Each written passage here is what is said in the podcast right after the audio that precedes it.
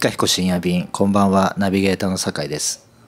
本日は不在の対話についてお話ししていきたいと思います。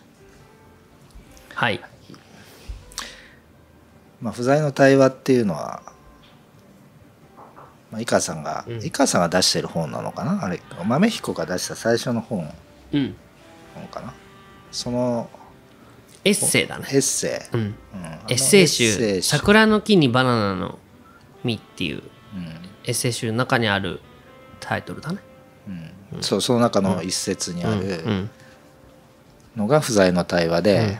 まあ、そこについてまあお話をしていきたいと思うんですけど、これはある種このラジオの根幹をゆるゆる揺らがす。揺るがす。揺るがす根幹を揺るがすというか、まあ、このラジオがうん。なぜこなぜ取られるのに至ったかっていう、うん。なぜこのラジオがあるはい。堺とは一体何なんだっていうはい。ね、そうです、うん、そこについてついに迫る日が。はい、だからそれこのラジオがなぜ始まったかも、その不在の対話っていううん。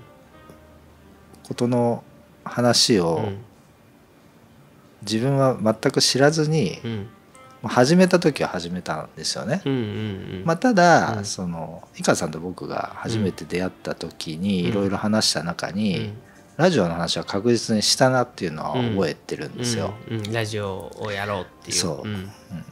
でまだ当時はラジオラジオか豆彦でラジオとかそういうものは一切やってなくて。やってなかったね。なカフェ以外の何かを特にやってたわけじゃないですよね。M 彦を一冊作ったなぐらいなもんだ M ね彦が一冊出た後ぐらいですね。うんうんうんそう。でそのでまあ僕も初めて出会った時井川さんが何者なのかね、うん。そんな知らないうん。まま出会ってうん。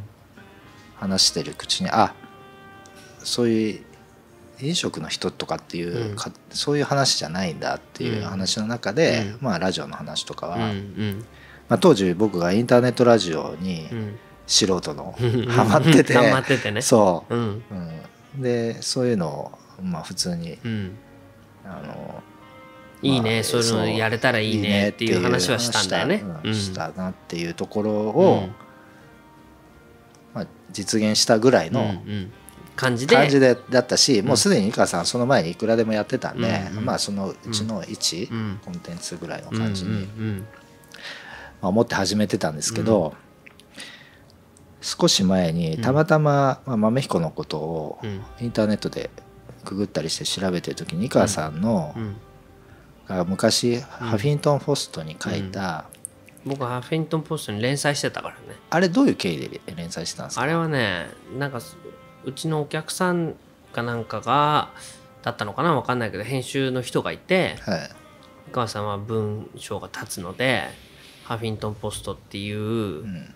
うーウェブメディアで連載をしませんかと。うん。でいや僕はそんなで書けないけどまあ何でも好きに書いていいっていうんだったら、はで、えー構成とかもうるさく言わないならい、うん、やりますよって言ってあそれだったらぜひって言ってやったのかな。うん。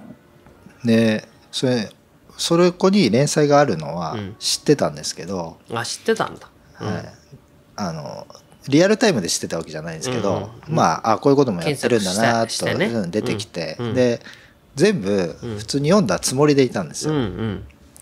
だから先日うん。またさらっと見てた時のタイトルに、うん。なんか心を通じ合ううん。友人だかなんかっていうタイトルのがあって、うん。あこういうテーマでも書いてるんだと思って、うん。ちょっとクリックしてみたんですよ。うんそしたら出だしがうん。何かのイベントで、うん。イベント終了後にこう参加者がうん「井川さんには心通じ合う友達がいますか?」みたいなうん。うん「あ何人いますか?」ぐらいうんうのん。質問されて、うんまあ、そういう人なんて、うん。あのいいないよみたいなことを思いつつも、うんいないって答えるのもうんうん。なんかなんかあれだから、うん。まあまあ、23人かなぐらいに答えたら、もっといますよみたいなことっていう出だしで始まって、うん。まあ実際はそんなのは簡単にいるもんじゃない、うん。で読みつつああこれがうん。なんか自分だったらいいなと思って読んでたら、うん。中身がですね、ちょっとあの、うん。それハミントンポストの記事が2014年の4月ぐらいの記事なんですね、ああそうなんだ。うんでそこに書かれてる内容が、自分が井川さんに2013年のうん。夏、7月とかうん。8月ぐらいにうん。メールした内容うん。が、メールの王冠うんを、うん。まあ、一つにまとめた感じでうんうんまあ書いてあって、うんうんうんあっって思ったでしょ。あって思いました、うん。あっていうか、うん。もう、うん。ちょっと時が止まったっていうか うん。ちょっとかこれ会社の仕事中の、仕事中とかオフィスのなんか昼休みみたいな時にうん。パッと見てて、したらなんかもううん。急にタイムスリップしたようなね、うん。感じになって、まあこれ聞いてる人は何のことだか分かんないだろうけうん。どはいい僕が喋っちゃった。い。要は僕がだから豆彦を始めて間もない頃にえーまあ酒井っていう人が来てね。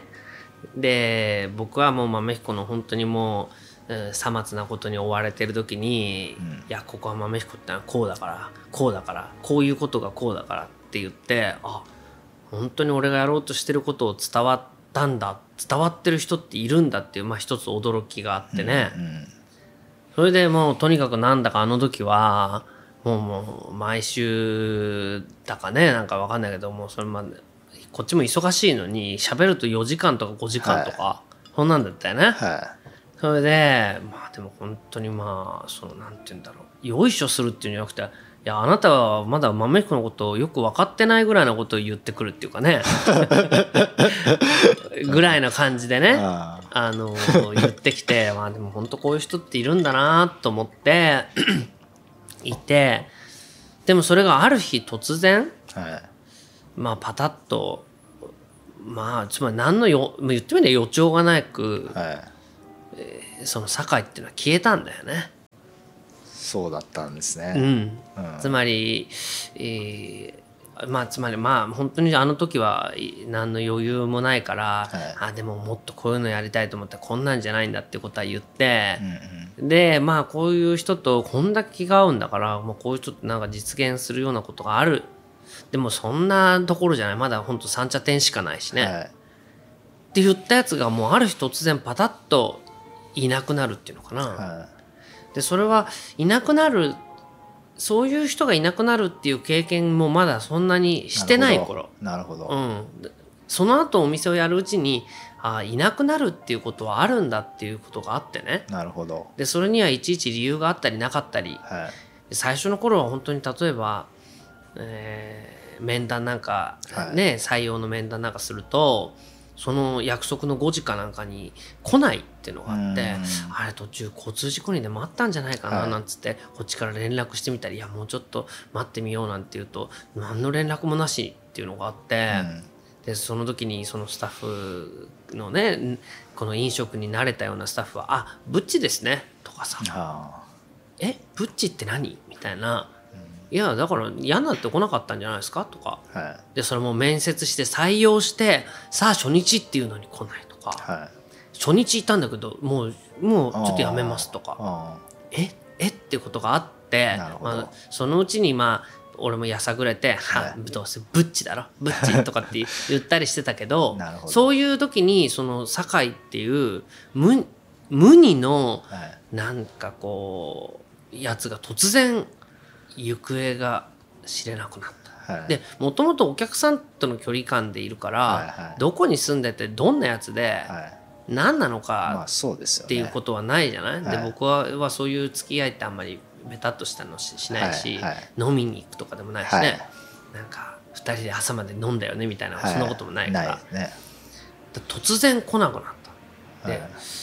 なんかこっちがなんかしたっていう心当たりのようなこともないし、うん。ただ本当にいなくなった。だから生きてるんだか死んでるんだかはい。分かんない、はいはい。まあそうですそう。よねで死んでたとしてもそれを探すこともできないはっていうことがあっていはい。それがあれが何年ぶりかね。そうですね。だから2008年の後の2013年のメールですから、だ5年間、はい、突然5年ぶりに「酒井と申します」っていうようなメールが来てね、はい、で「酒井です」まあ覚えてないでしょうけど「いやあの酒井です」みたいなことが書いてあって、はい、で最初本当に見た時に「はっ!」ってこっちはもう息が止まるって感じで「あっ!」っていう「あ酒井だ」何をこの後書くんだろうっていう感じでこっちもだから時間が止まったようそうか。メールが来た瞬間ね、うん、来た瞬間、はい、酒井です。酒井だ。っていうまあだ生きてたんだっていうことだよね。でなんだろうこの文句でも言ってくんのかなっていうようなことかいろんなことは構えるよね。なるほど、うん、そしたら自分は病気になってね、はい、顔が変わったんだ、はい、もうそれはもうとにかく顔が変わったんだっていうことが書いてあって。だからもうそんなもう会うどころでもなく、はい、っていうようなことが、まあ、書いてあってえ？なんて何とも言えないだって顔が変わっちゃったんですっていう人なんていないからね。まあそうですよね。どういうイメージか。どういうイメージか分かんない。だけどその気持ちはもう推し量っても、はいはい、うん、それがそんななんて言うんだろう顔が変わったんですっていうことを書いてるっていうことの気持ちがもう推し量られるっていうか、うんはい、でなんて言うんだろう水臭いともでも水臭いっていうか、うん、顔が変わりゃもう水臭いに決まってるだろうとかね。うんうん、なるほど、うん。うん、そのそうですよね。そうだよね。だ顔が変わったら水臭いに決まってるわけだし、うん、顔が変わっちゃいましたよって来るのもだってどの程度変わったのかね、まあ、そうですよね。もう大体はそのもうエレファントマンぐらいのことは思うよね。ああなるほど、うん、だからだけどまあその病状について書いてあってね、はい、こんなもいろいろやったんだら全然ダメでもうだから東京を離れて地方にいてみたいなことが書いてあって、うん、とにかくだから病気になって顔が変わっちゃったから突然あなたの元から離れたんだっていうことの謎解きみたいなことが突然バッときて、はいはい、それでもうあって思ったんだよね。それはもうだから豆彦っていうものの歴史の中にすあるまああの桜のバナナはそういう一つずつあって息が止まるようなことが連続でいろいろ書かれてるんだけどその中の一つにも「っていうのがあって、でそれはそれこそメールをそのまま書いたのはそのメールの一行ずつに推し量ることがそのままあるっていうか、ってことだよね。どこまでがどこまで書いてよくてどこまで書いちゃダメなのか。そうですね。どこでこっちも大丈夫なのとか今はどうしてんだとか、うんうん、仕事はどうなったのとかっていうことでもないないわよね。だからそれでそのメールが来た時にああそっかまあでも生きててよかったぐらいのことしか言えないよねこっちも。だって本当にそうだったらつまりそっから先その絵に対してそっから先書いてくるのは堺の仕事だもんね。そうですね。うん。だってどうしたいかっていう話ですよね、うん、このメールは 何で送ってるのかっていうねなんで送ってるのかっていうリアクションは俺の短いレスに対レスの後して初めてああそうかそのぐらいのことだったらどうなのかってことはあるわけじゃん、だからなんていうかなあの顔が変わったんだっていうメールは本当の別れのメールだと思ったわけ。なるほど。それがあの本のエッセイ集に書かれてる「会うこともない」っていう話ですね。もうこれはこれ以上は踏み込めないっていう、はい、なんか、えー、ってことだよね。だからこれがいよいよだから運命っていうのはあるんです。うん、まあこういう人っていうのは生きてたら何があるかわからないけど井川さん井川さんの道を僕のことなんか忘れてまあすでに忘れられてると思うし、うんうん、それなりのことを実現もされてるから、ね、別には僕なんかがそういうことじゃ、うん、ないけれどあなたはあなたの人生を歩まれてくださいねっていう本当の別れみたいな形で書かれているからね。うんうん、だからそういうリリアクションをししようがないんだよね、はいはい。うん、だって誰どうって分かんないから、でその多分レスを境まあその一連のことを俺はエッセイにも書いそのハフィントン・ポストにも書いたし実際にその「桜のバナナ」のエッセイにも書いて、で酒井は多分そのことはもう全く知らないで。ね。はい。だって知らないよね。だって俺だって知らせる気もないのよ。だって、うんうん。終わったんだからそはいこで、はいだから復活なんてないと思ってたわけね、うんうん。でそれがその後次なんだっけ？去年か。それが去年ですね。去去年。なんか僕の中ではん。井川さんは SNS とかやらない人だっていうイメージだったんで、うん。特にそういうことを調べたことはなかったんですけど、東京に戻ってきて、フェイスブックをなんか、まあ、ちょっとあのもうちょっと使ってみようかなっていう時に、うんなんかたまたまうん。井川さんが「あれ？井川さんフェイスブックとかやってるんだ」って思ったんで、まあ承認するぐらい軽いじゃないですか。うん。でうん。向こうがうん「あこっちから申請して承認ぐらいうん。軽い感じだから、もう僕もうん。ダメ元どうどういう反応があるかっていうのをやってみたら、うん。もうすぐメッセージが来て、うでもうその次の日か次の次の日ぐらいに会うってことに、うそうそう。そうじゃあだっ。てそんなわけないじゃん。だって俺からすればさ墓場から そういうことですよね。うん。手紙が来たわけ、はいはい。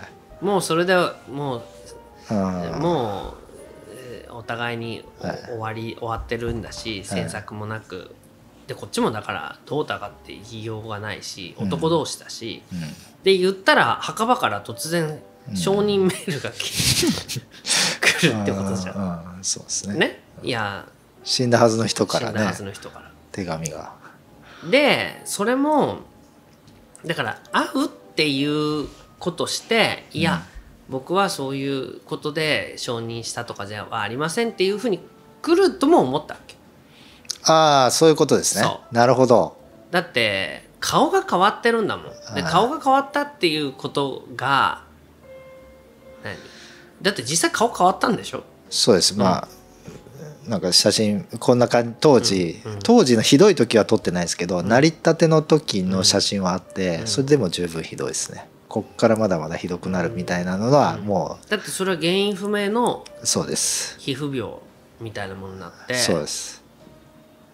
っていうことでしょ？だってまあそそうですって言ってるけど相当大変だったことだったわけでしょ？だからその2013年にメールを送った時は、うんまあ、ちょっとマシになり始めて、なんかまあそれでメールを送る気になったんでしょうね。うん。うんうんうん。うんうんいやだから相当傷ついたんでしょ？もう別の人生っていう感じでしたね、うんうんうん。だから仕事も変えちゃったし、うんまあその間は三軒茶屋に住んでたんですよ。うんうんうん。ただうん。当時は三上馬に住んでて、うんうん。でもこの環境のせいかもしれないっていうんで、うんうんうん。引っ越して下馬の方にうんうんうん。ちょっといいとここの辺にちょっと近いじゃんうん近いんですけど、うんうんうん。三軒茶屋にいたのうに、ん。三茶店には全然行ってないんですよ、うんうんで会社にも、うんうん。そのなんかこう汗でうん汗を出したら老廃物が出るってうん。体良くなるんじゃないかってことで会社に自転車で行ってたんで、そうするともう駅使わないんですよ、うん。三軒茶屋駅を使わないんうんで下馬から自転車で、うんまあ、当時市ヶ谷の方に行んってたんですけど、直接ねそう。なんで並木橋の交差点を通って、あの246まで行くんで渋谷店も通らないんですよ、だから本当に三茶も渋谷も店もうん。その豆彦に行く機会っていうのがうん。もう物理的にもない状況で、うん。まあ行こうっていう気にもなってないですけど、うん。そもそももうあのあって店を見ることもないような生活が始まったっていう感じなんですよね。うん。だからその中で、まあ、自分の中でももう気にすることもなくなるっていうか、うん。そのああ豆彦だみたいなことを思うこともないような、うん。まあ時間が最初の方にまああって、うん。でそのうちにもう何も思わなくなったっていうところだったんですけど治ってきて自転車ででそれで地方にも行ったんでしょ？あそう静岡にも行きましたね、ううんん。だからまあそれはまあ、環境変え、まあ、それはそのその当時やってた仕事の流れの中でそうあのまあ全国のね温泉とかも出張ついでにうん、治るかもしれない、治るかもしれない。有事的なもうこのこう調べて、で周りに人がいないのを確認して潜るっていうね。顔をつけたいだけなんだよ。体じゃなくても顔をつけたいんだっていうことをやったりしてこう結構地方にまあ旅したり出張したりとかっていうのをまあやるようになったりしてあまあ地方に住むのとかいいのかもなみたいなまあそういうことを考えたりとかもう完全にだからそのまあね豆彦は北海道で畑とかやったりはしましたけどまあ、渋谷店とか含めて都会的なカフェじゃないですか、まあ、だからそういうのとは全然違うようなもともと自分はなんか都会的なものに憧れて東京に出てきてるんですけど、まあ、全く逆の方向にまあその当時はまあ向かって意識が向かってたっていう感じですね。うんうん、で、まあ、そのことをどうこうって普段は思わない、普通今までの人生の中でああしとけばよかったみたいなことって、基本的にはない人生で、まあこうだったらどんな人生だっただろうなぐらいはありますけど、後悔したことっていうのは本当になかったんですけど、そのハフィントン・ポストの記事見た時に、ああって2008年のその時、別にそういう状況でも別にそのだからそうなったからって、別に井川さんがそれを持ってどうこうっていうことではないじゃないですか、だから普通にこうなっちゃったっていう状況の中で別になんかそうすることもできたのになとか、でそれはそこの書いてあることを井川さんが思ってるとまでは自分が思ってなくて、まあ、お店にふらっと現れた人と店主があのまあ気が合うっていう中でいろんな話をしたなぐらいの感じの短い本当に短い期間だったんで本当にその多分56か月のまあ交流だったんでそんな長いね豆彦の歴史の中でそのわずか半年の話ぐらいのことだからまあそういう人いたよねぐらいの。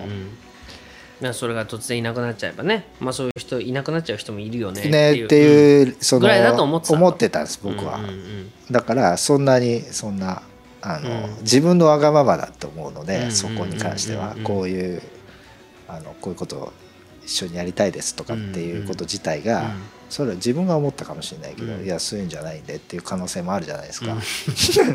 俺がね。と思ってたんですけど、それでそのハミントン・ポストの記事を見て、結構ショックで、じゃあ当時のメールをたどって、見てみた。見てみたと、そしたら、結構井川さんからやりたいことリストとか言ってドカーンって あのワードに2ページぐらいで、こういうことやりたいっていうのが全くやってないけど、こういうこと実は考えてて、これを次々実現していきたいなみたいなのがあった会ってすぐぐらいの時に送られてきててとかでとかまあこれはちょっと他の人には言えないけど社員からこういうあの企画書とか上がってきてもうがっかりしてるんだとかそういうのとか結構もうそのうちわみたいなものをバンバン送ってきててあそれってそういうそういう意味だったんだっていうところもあんまり分かってなかったなとか、うん。だから自分は当時、その、まあ、社員のやつはともかく、その企画っていうのはまあすでにこう考えて、こう進行中のものですよというか、まあこういうことをただやれてないけどやっていこうとしてるんだみたいな、本当軽い気持ちで、まあ、見てて、あ面白いですねぐらいの感じだったなと思って、でそれがその。まあ、そこに書いてた、ハビンドポストで書いてた夜中にお店が閉まった後、うまくいかないことで、うなんかこう瓶を床に抱きつけてそこまでそんな状況だっていうことが全然分かってなくてあまあなんか手広く楽しく好きなことをどんどんやっていってる人だぐらいにしか見てなかったんでまあその辺のその悩みっていうか、うん。そういうのは全然その時は感じてなかったっていう感じだったんで、ああ分かってなかったなとか、うん。その時分かってなかったとしても、まあ、それ自分だけじゃなくて井川さん僕も含めて一言もう一回、踏み込むようなうんちょっと性格だったらだいぶ違ったけど、うんお互いなんかこう。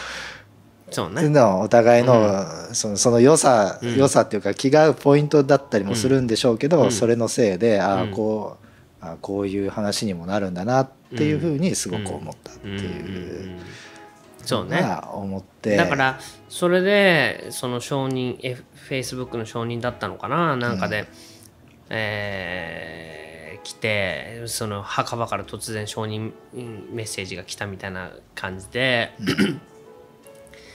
で会うかって言ったら会うって言うから、はい。あ会えるんだって思ってね。会えないっていうんじゃなくて会えるんだと思ってでまあじゃあ会うかって言って会ったら全然昔のままなんだよね。はいあれお前顔が変わったっていうあの話はどこ行ったんだ っていうぐらいいやもう治りましたってはあだからそうすると治ったっていうこともあるんだっていうね。はい。だけど まあ仮に治ったとしても、はい。なんかこの修羅場を抜けたっていうことっていうのははい。大きく変化してると思ったわけ、ああなるほど、うん、違う人間になってる。違う人間になっている。つまりそれは、まあ、こっちも、まあ、いろんなえぐいこともあって、はい。あったけどなんて言うんだろう。自分としてはそれでも腐んなかったっていうことは自分として誇ってるわけよ。う。んなるほど、うん、まあ世の中ってそんなもんだぜっていう、だからそれは酒井と会って酒井がその顔が変形しちゃってでもそこから生き返ってきてまあ世の中なんてもうひろくなやついないっすよっていうふうになってたらラジオやってないと思うんだね。うんうんうんでもその生還してきても、まあ、いろんなことありますよねところでっていう、うんうんうん。その楽観的なところっていうの、はだそこの確認が取れたのでよしもうすぐラジオ。いなるほど。っていうとこだろうね。つまりそれはなんていうのかなこうやってラジオで喋っててはまあこれ聞いてる人などのぐらいいるのか知らないけど、いうん。ね、ナビゲーターの酒井ですしか言わなくて どこの誰だか分かんない、はななぜか顔出しもしないし、はい。えーそのどいきさつも特に喋るわけでもいない、はい。でそれは実はねだから桜のバナナのはい。顔が変形しちゃってメールを送ってきたあの兄ちゃんの続きの物語だって誰も知らないわけそうですよね。要は。自分も最近まで知らなかったそう知らなかったぐらいだから、はだからやっぱりそういうことからすると俺はいまあえーまとめになっちゃうみたいであれだけどその SNS にしても何にしてもいうんフォロワーの数なんていうのは本当にどっちでもいいと思ってるわけ、はいはい。やっぱ1なんだよね。なるほど。この一人の1だって「あ酒井さんって昔のお友達なんですか?」みたいな「うんうんうん。ああそうです」としかね、このラジオだって今日の今日まではは知らずにややってるわけだけど、ん。で俺だってそのよく知らないよ。お前がその顔が変わった時の写真も見たことないからどんだけ顔が変わってたのか知らないけど,、けど、まあ、そういうものが自分に置き換えてみればさはい。俺の顔が突然変わってそしたらこの今いるスタッフに突然あれ？どこ行っちゃったんだろうっていうね。ああなるほど。うん。それはだから野生の動物みたいじゃない？うんうんうん。もう死ぬってはい悟ったらはい。はい挨拶もしないでいいなくなるっていう。なんかその野生の感じっていうものが近しい人でもあるっていう自分だってやりかねないっていうことも思うしん。だから世の人生というのは残酷なんだっていう締めくくりでエッセイを書いたわけだけどはい。生き返ることもあるんだっていそうね。うん。これがつまり次のエッセイには生き返りましたっていうだこのラジオはその続きなんです。そうですね。生き返ったやつもいるんだ。だ人生は残酷だけど、その残酷物語で終わるほど人生っていうのは単純じゃなくて、はい。そうですね。生き返って でましてやその本人が能天気にそのエッセイを読んでもなく、はい、そうですね、うん、先週すげえ衝撃なことがありましたっていうぐらい、はい、人生はだから喜劇とも言えるっていうことだよね。はい、そうですね、うん